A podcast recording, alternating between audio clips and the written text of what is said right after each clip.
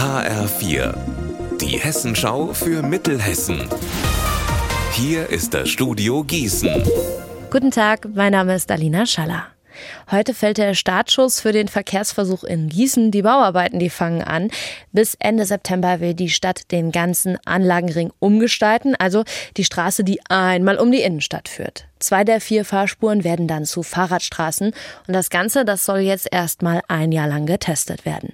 HF4-Reporter Alexander Kotschalk, wo genau ist denn der erste Bauabschnitt? Los geht's heute auf der Ostanlage. Hier werden die beiden inneren Fahrspuren für drei Wochen komplett gesperrt und umgebaut. Nach dem Umbau dürfen hier dann neben Fahrrädern nur noch Busse unterwegs sein. Die Autofahrer müssen also zwei Fahrspuren abgeben. Für sie wird die Innenstadt durch den Verkehrsversuch nach und nach zur Einbahnstraße. Insgesamt gibt's vier Bauabschnitte nach der Ostanlage ist die Nordanlage dran. Da wird dann ab Anfang Juli umgebaut. Im Vorfeld hat es viel Streit um den Verkehrsversuch gegeben. Eine große Sorge war, das gibt doch ein völliges Verkehrschaos, vor allem in den ersten Wochen. Alex, du warst heute Morgen vor Ort. War es denn chaotisch? Mein Eindruck war, dass der ganz große Verkehrskollaps ausgeblieben ist. Ich war heute zum Berufsverkehr an der Ostanlage und klar hat da auch mal eine Frau an der Ampel angehalten und die Bauarbeiter angeschnauzt. Und es wurde auch ein paar Mal mehr gehupt als sonst, aber das war alles noch im Rahmen.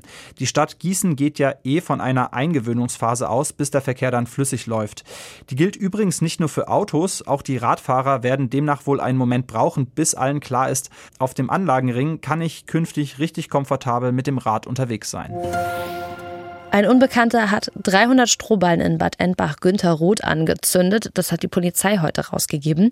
Die Feuerwehr, die hatte den Brand aber schnell im Griff. Zum Glück. Ganz in der Nähe ist nämlich ein Waldgebiet und das hätte ja auch Feuer fangen können. Passiert ist das Ganze gegen Viertel vor vier am Freitag. Die Polizei, die ist jetzt auf der Suche nach Zeugen. Der Schaden, der wird auf etwa 8000 Euro geschätzt. Unser Wetter in Mittelhessen. Heute, da wechseln sich den ganzen Tag über Sonne und Wolken ab. Dazu haben wir in Limburg und in Rockenberg um die 29 Grad. Am Abend und in der Nacht bleibt der Himmel dann leicht bedeckt und morgen, da geht es auch überwiegend bedeckt weiter und hier kann es dann auch mal ein bisschen regnen. Ihr Wetter und alles, was bei Ihnen passiert, zuverlässig in der Hessenschau für Ihre Region und auf hessenschau.de.